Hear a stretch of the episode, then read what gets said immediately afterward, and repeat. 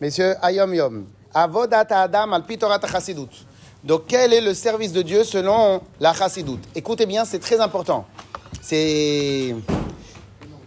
Lehargil et atzmo lirot inyan hashgacha pratit.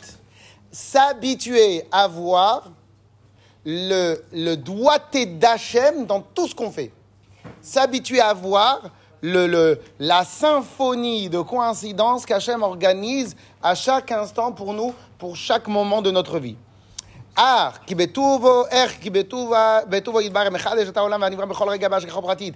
Et comprendre, saisir, et maîtriser comment chaque instant, Baruch Hu recréer le monde, à chaque instant, comment à chaque instant, Baruch Hu, il s'occupe de chacun.